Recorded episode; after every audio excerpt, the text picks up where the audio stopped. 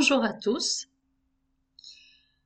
Bien dans mes recherches sur l'histoire des mots, je suis tombée sur cette citation d'Émile Zola. Je comprends qu'au Moyen Âge, à l'heure du recueil des intelligences, on se soit adressé à l'étude des langues mortes pour se refaire une provision d'idées et de mots. Je comprends encore qu'au XVIIe siècle, sous le grand roi, lorsqu'un petit nombre de privilégiés cultivaient seuls l'art du bien dire, on ait continué à baser l'instruction sur la connaissance du grec et du latin. Mais aujourd'hui, quand le peuple entier s'assoit sur les bancs, quand l'instruction devrait être un outil pratique mis sous la main du plus grand nombre, je vous demande un peu ce que signifient ces balbutiements de langage disparu. Eh bien, mon cher monsieur Zola, je me permets de ne pas être entièrement d'accord avec vous lorsque vous parlez de langue morte ou disparue. Nos ancêtres, dit-on, étaient des Gaulois. Par le nom que nous portons, nous sommes un peu francs. Mais par notre culture et surtout par la langue que nous parlons, nous sommes des latins. Les mots d'origine latine constituent près de 80% du vocabulaire français.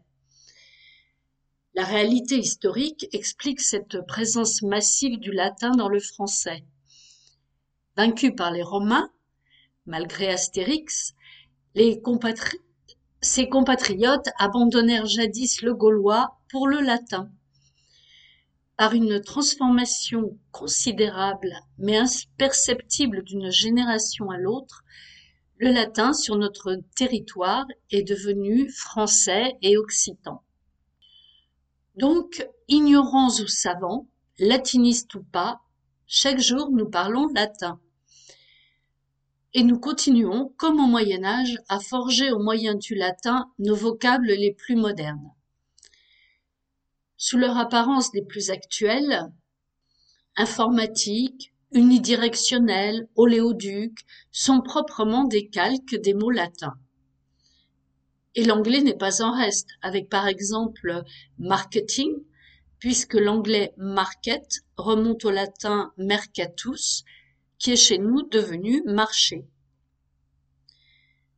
Comment peut-on dire que le latin est mort quand il nous donne la clé des mots les plus récemment créés dans le vocabulaire technique et scientifique? Et bien sûr, on peut en dire exactement autant du grec ancien. Dans le langage quotidien, nous employons constamment des mots latins qui n'ont même pas pris la peine de se franciser. À titre d'exemple, j'ai imaginé, donc c'est purement fictif, un petit flash d'information où j'ai glissé bon nombre de mots purement latins, mais faisant partie du vocabulaire courant. Il est 15 heures sur Radio UTS 65, l'heure du Flash Info de Véronique Rimaud. Bonjour. La situation face au coronavirus se dégradant, l'idée d'un nouveau confinement ne fait cependant pas consensus dans la communauté scientifique. A fortiori, encore moins chez les économistes, qui soulignent le danger d'alourdir encore le déficit budgétaire. Face au constat d'échec des mesures gouvernementales pour lutter contre le réchauffement climatique, les écologistes appellent à manifester pour réclamer un référendum sur la question. Vous pouvez exprimer votre opinion sur le forum de discussion que nous avons ouvert via Internet. Dans l'affaire du braquage de la banque Lambda, le principal suspect a été confondu grâce aux caméras de vidéosurveillance alors qu'il avait fourni à la police un solide alibi.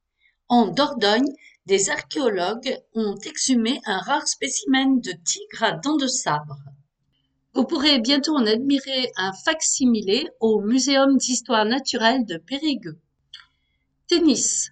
Le tandem Djokovic-Nadal a remporté la finale de double du tournoi de Tarbes, ajoutant ainsi une nouvelle victoire à un palmarès déjà bien rempli. Météo, belle journée ensoleillée, mais le développement de cumulus sur les reliefs pourrait donner des orages en fin de journée. Enfin, n'oubliez pas de noter sur votre agenda que demain nous fêtons les Véroniques. Et je laisse la place à Annick Valérie pour ses chroniques vertes. Voilà. Et donc la discussion sur l'intérêt à étudier le grec et le latin eh bien, est toujours d'actualité. Alors que je préparais cette chronique, une édition spéciale du magazine Le Point est sortie en kiosque. Son titre, Latin et grec, pourquoi les langues anciennes sont indispensables aujourd'hui? Ah, voilà une bonne lecture si vous souhaitez approfondir le sujet. Enfin, je n'oublie pas le grec qui fera l'objet d'une future chronique. Avant de vous quitter, je vais quand même vous donner la liste des mots latins que j'ai glissés dans mes petites informations imaginaires. Alors, il y a corona, virus, consensus, a fortiori, déficit, constat, référendum, forum, via, vidéo, alibi, spécimen, facsimilé, muséum, tandem, palmarès, cumulus et agenda. Et je voudrais euh, donner quelques précisions sur le mot euh, tandem, euh, car il a une histoire bien particulière. En effet, en latin, ce mot est un adverbe qui signifie enfin. Donc, a priori, pas grand-chose à voir avec l'idée de, de duo, de deux personnes qui collaborent. En fait, ce mot euh, nous est venu d'Angleterre sous sa signification actuelle. Au début du XIXe siècle, la bonne société anglaise euh, d'un type d'attelage où deux, voire même trois chevaux étaient disposés en file.